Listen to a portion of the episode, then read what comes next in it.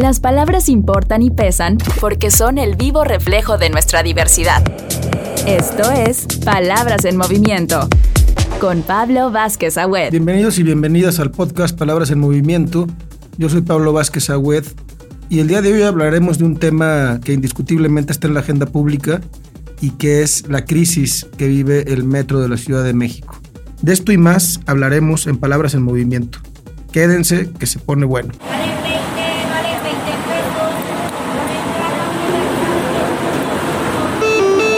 Próxima estación, Zócalo. Palabras en movimiento. Casi 5 millones de personas se mueven diariamente en el metro de la Ciudad de México. En uno solo de los trenes, el cupo puede ascender a más de 1.500 pasajeros por viaje. Por eso, las instalaciones del metro deben estar en óptimas condiciones para transportar en condición de seguridad, calidad y eficiencia este gran número de usuarios. Pero después de los incidentes que hemos visto en los últimos años, ¿qué tan seguro es el metro en la Ciudad de México? ¿Qué tanto confían las personas en su servicio?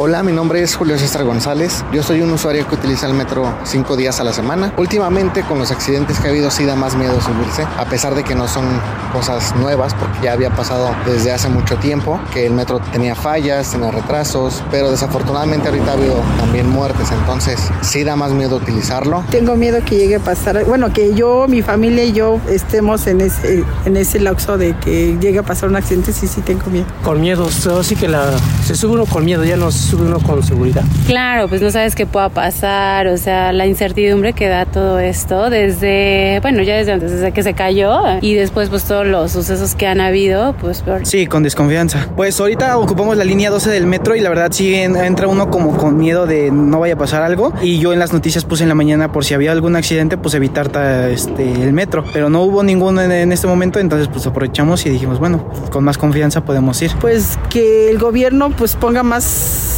interés a reparar las, las vías de los trenes. Desafortunadamente es el transporte en el que más rápido llego a mi trabajo y no puedo utilizar otro.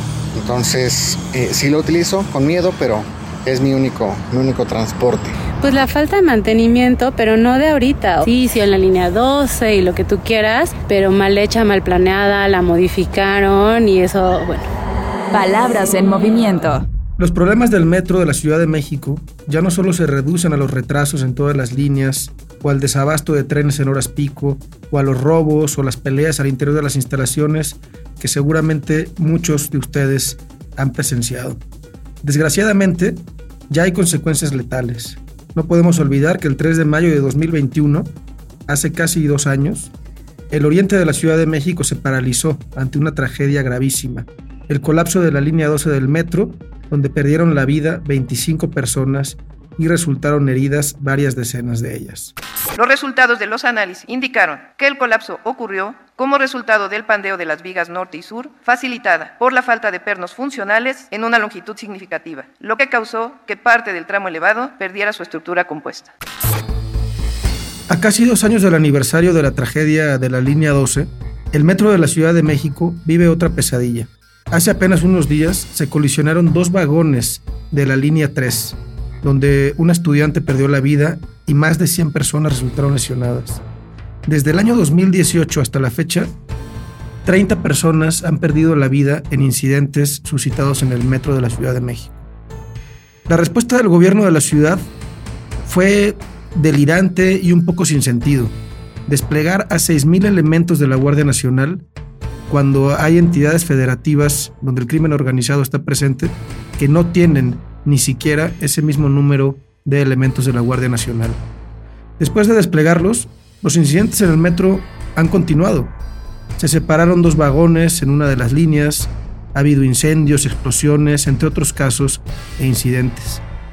Ahora, los voceros del oficialismo, sin un gramo de autocrítica, siembran la idea de sabotajes, de boicots, para evadir la rendición de cuentas que el gobierno de la Ciudad de México debería dar y hacer realmente lo que se necesita. Darle mantenimiento de calidad al metro de la Ciudad de México para tener un transporte seguro y de calidad. Me permití hablar con el presidente de la República y solicitarle la presencia de la Guardia Nacional en el metro de la Ciudad de México, con 6.060 elementos. En el podcast Palabras en Movimiento queremos hablar de este tema. Queremos hablar de la negligencia, la corrupción, la mal llamada austeridad y la falta de rendición de cuentas que está cobrando vidas en la Ciudad de México, que está secuestrando al metro de esta ciudad. Queremos hablar de la urgencia de caminar hacia un sistema de transporte público digno y seguro, y de las experiencias de otros estados de la República, donde sí se ha priorizado la inversión pública para mejorar la movilidad. Palabras en movimiento. Bueno, y para entender qué está pasando con el metro de la Ciudad de México, vamos a escuchar a Fernando Coca, periodista y autor del libro ¿Quién quitó los pernos? Fernando lleva muchísimos años documentando los incidentes del metro y nos platica qué está sucediendo en el sistema de transporte colectivo de la Ciudad de México. Desde 2014 yo he documentado que la falta de mantenimiento ha provocado no solo lo que estamos viendo hoy, sino también el desplome de la línea 12 del metro.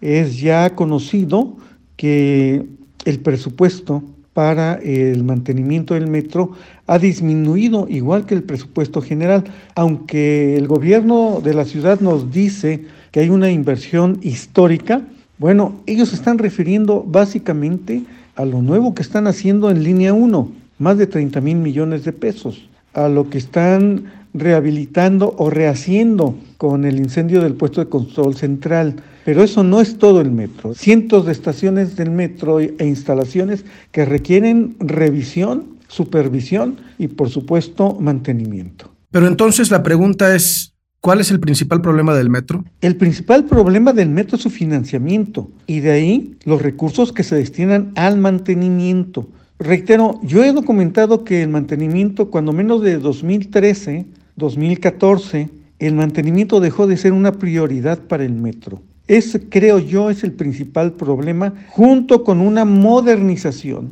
de todo el sistema de transporte colectivo.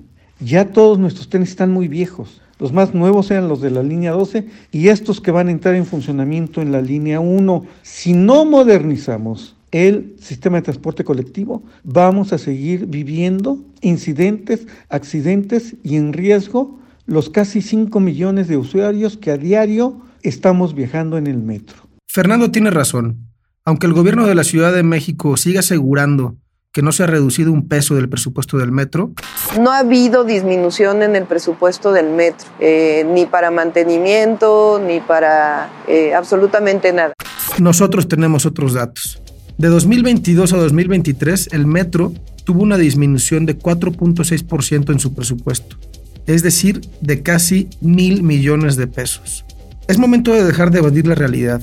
Claro que las reducciones presupuestales y la falta de mantenimiento están teniendo consecuencias en la calidad y eficiencia del servicio, y ya están teniendo consecuencias hasta letales para los usuarios del metro. El metro de la Ciudad de México no está bien, y hay mucho que hacer.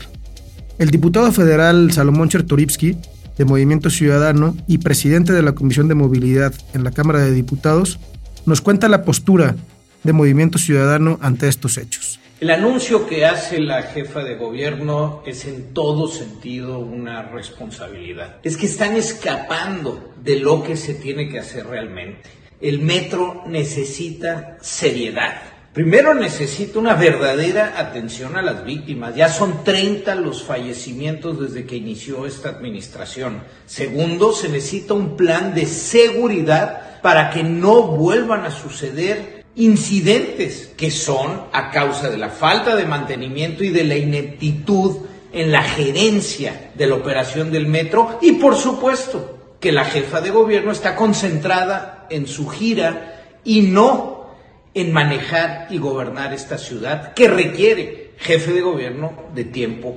completo. ¿Y qué necesita el metro de la Ciudad de México para hacer un transporte digno y seguro? El metro no se soluciona con cortinas de humo. Al metro se le tiene que dedicar esfuerzo técnico, presupuesto y mucho trabajo, trabajo administrativo, trabajo gerencial de ese que desprecian tanto en este gobierno. Seis mil elementos de la Guardia Nacional, como cortina de humo, lo quiero insistir, para decir que en el metro está pasando algo extraño, es evadir el problema, el problema que aqueja todos los días, que es un metro que pone en peligro sus vidas. Pero no solo ello, con seis mil militares en el metro, además de eludir el problema, se está creando uno nuevo. Estamos generando condiciones de pánico para la sociedad capitalina. Seamos serios, el metro necesita soluciones y las necesita de fondo. Pero más allá de posturas, hay que decirlo con claridad. Los gobiernos de Movimiento Ciudadano han sabido hacer las cosas diferentes y de mejor manera para tener un transporte digno, eficiente y de calidad en las ciudades que gobiernan. Prueba de ello es la forma en que se ha transformado la movilidad en Jalisco. En cuatro años de gobierno de Enrique Alfaro, se combatió el llamado pulpo camionero, que tenía en la ruina el sistema de transporte en la ciudad. Se homologó el sistema de transporte en toda la zona metropolitana de Guadalajara. Se renovaron los autobuses. Se inauguró la fundamental línea 3 del tren ligero. Se creó el macroperiférico, una obra trascendental para la movilidad de miles de tapatíos. Y se iniciaron las obras de la línea 4 del tren Atlajomulco, tan indispensable y necesaria desde hace años. Todo eso se hizo con inversión, con voluntad política y con determinación. Habla Enrique Alfaro, gobernador del estado de Jalisco. Teníamos un sistema de transporte secuestrado por intereses privados que lo habían hecho un negocio antes que un servicio público. La corrupción había generado eh, un modelo que pues le servía solamente a intereses particulares, no a la gente. Nosotros terminamos el 100% de las rutas en esta modalidad en el año 2020. Se regularizaron todas las concesiones porque era un absoluto desastre. Eh, hicimos todas las rutas empresa, reorganizamos rutas, que era un problema que hacía imposible el articular nuestro sistema de transporte a escala metropolitana. Hicimos la primera ruta eléctrica de todo el país y conectamos al Aeropuerto Internacional de Guadalajara con nuestra ciudad. El sistema va funcionando muy bien, la gente se está adaptando poco a poco y los camiones, pues la verdad son espectaculares, la mayor parte de ellos operados por mujeres, a mi macro periférico, que se ha convertido en el proyecto de transporte público más grande de toda Latinoamérica. También renovamos muchas de las unidades del sistema BRT, que es mi macro calzada, en donde se hizo un trabajo de transformación también con unidades nuevas y con las unidades que usamos para la conexión entre sistemas. ¿Y hacia dónde va el futuro de la movilidad en Jalisco? Sin un solo peso de deuda pública vamos a poder lograr concretar el proyecto de la línea 4. Hoy arranca esta nueva etapa con la certeza de que vamos a llegar a un puerto y que vamos a poder eh, hacer una obra de la que nos vamos a sentir muy orgullosos. Más allá de lo que implica en términos de un proyecto de infraestructura, significa un cambio de fondo en la manera en la que esta ciudad se está moviendo. Y damos este paso decisivo para la consolidación de un proyecto por el que durante 12 años luchamos, levantamos la voz y supimos trabajar al límite de nuestra capacidad para demostrar que sí se puede. Palabras en movimiento. Los cambios sustantivos, radicales e indispensables en materia de movilidad para nuestras ciudades no se logran de la noche a la mañana. Las y los usuarios del metro de la Ciudad de México cargan con el peso de la negligencia, de la falta de presupuesto y del poco mantenimiento de su transporte durante años. Es urgente que la movilidad sea una verdadera prioridad para la Ciudad de México. Las y los usuarios merecen un transporte público digno y seguro. Merecen tener la certeza de que llegarán con vida y con bienestar a sus destinos. Es necesario, por ello, que el gobierno de la Ciudad de México y los voceros del oficialismo entiendan una cosa, que pronunciarse en torno a los problemas del metro y exigir un transporte público de calidad no es hacer campaña en contra del metro, no es atacar a uno u otro personaje político, es simple y llanamente exigir lo mínimo indispensable para que ofrezcan a la ciudad un servicio de calidad. Las y los usuarios de la movilidad merecen un transporte seguro, de calidad, con inversión permanente y con mantenimiento, aquí en la Ciudad de México y en todos los rincones del país. Palabras en movimiento. Yo soy Pablo Vázquez Agüed. No olviden suscribirse a nuestro podcast Palabras en Movimiento en su plataforma de audio favorita y también de compartir este episodio si les ha gustado. Nos escuchamos la próxima semana. Las palabras separan, pero también nos unen. Esto fue Palabras en Movimiento con Pablo Vázquez Agüed.